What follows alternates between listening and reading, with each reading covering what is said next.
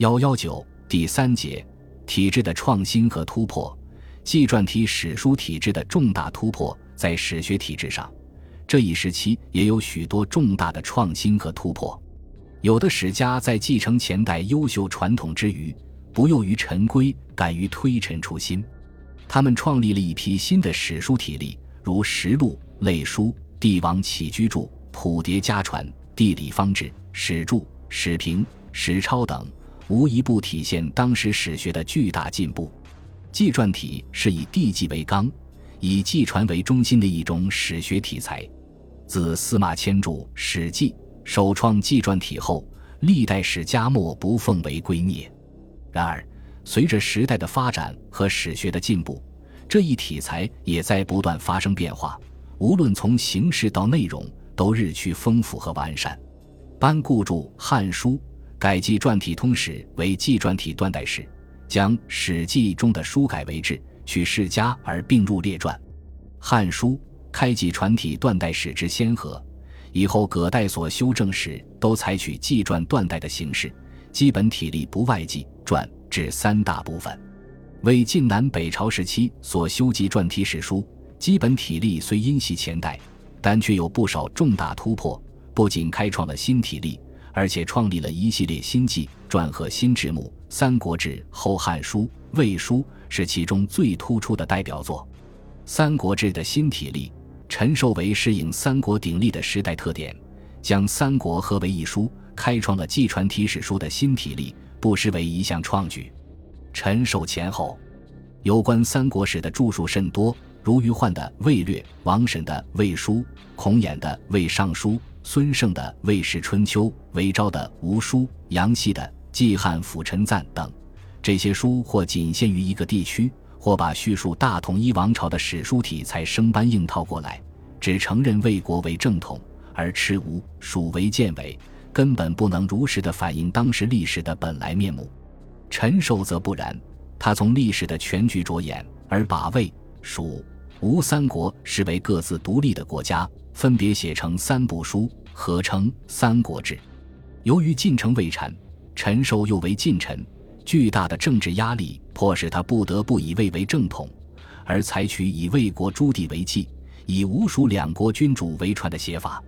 然而，他并不是吴蜀为建伪。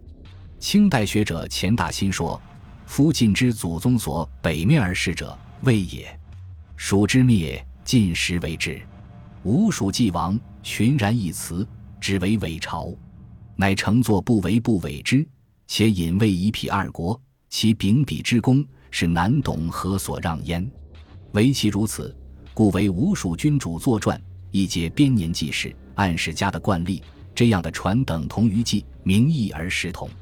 且陈寿之尊蜀，不亚于尊魏。书中称蜀二君，曰先主、后主而不明。蜀之干皇后。穆皇后、张皇后皆称后，陈寿之良苦用心，由此可见一斑。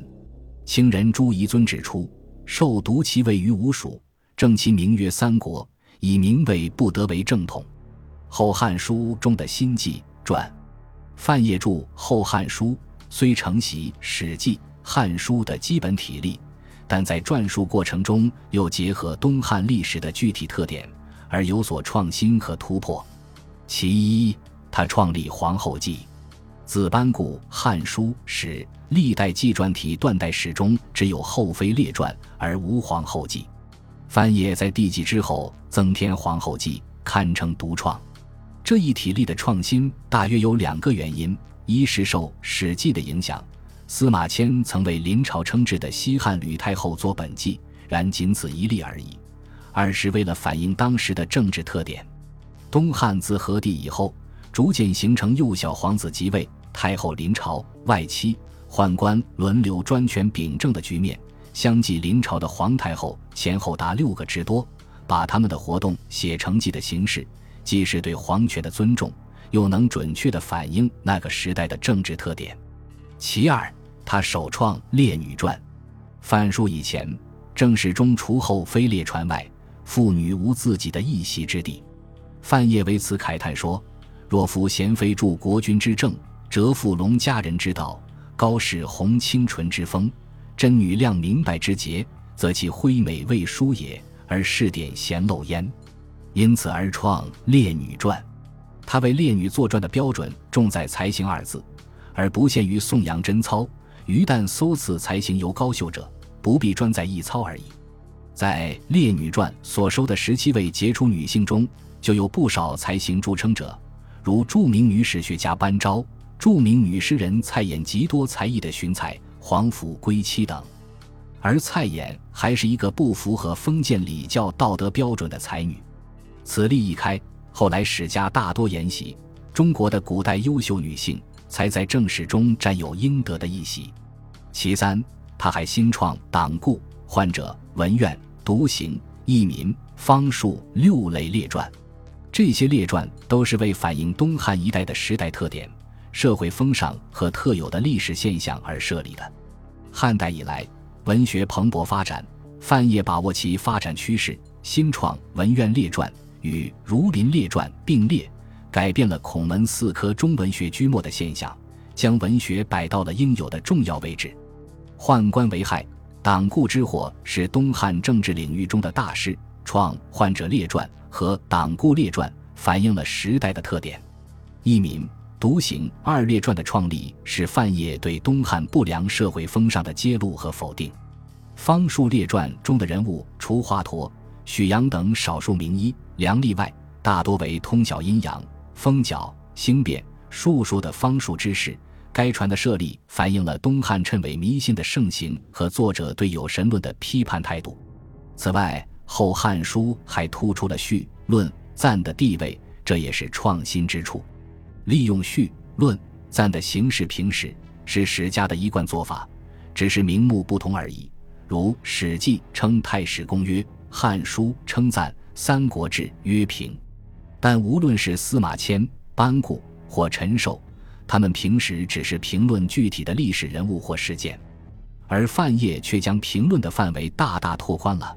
不仅评论人物和事件，而且往往对某一历史人物或事件进行综述，从多方面、多角度加以具体分析，从而对纪传起到突出主题思想的作用。其重要性远远超过前面三书。魏书中的新制目，魏晋以后史家传述多无志或有志而无最重要的识货志。魏收的魏书写有识志，不仅有识货志。而且首创官氏制和氏老制两个新制目，官氏制先序官制，次序姓族。末在太和十九年，孝文帝颁布制定姓族和规定姓族等级的诏书，这是研究鲜卑拓跋部与其他各族关系以及拓跋部自身社会发展的重要文献。氏老制则详细的记叙了当时佛教的传播、发展、兴盛以及对道教改造的情况。并在一定程度上揭露了寺院经济的膨胀和僧侣地主对劳动人民的残酷压迫与剥削，反映了僧侣地主与人民之间、佛教与皇权之间的矛盾斗争关系。魏收突破了正史的传统体制，开拓了史志的范围，是以突出贡献。此外，魏书在帝纪之前创立续记，这是其他纪传体史书听没有的体例，是魏收的又一创新。续记记述了拓跋氏的由来及其先世的历史，虽然有些内容过于神话，近乎荒诞，未必尽为信史，但它毕竟描述了拓跋部早期历史的大致轮廓，对于全面了解该民族的整个发展史不无注意。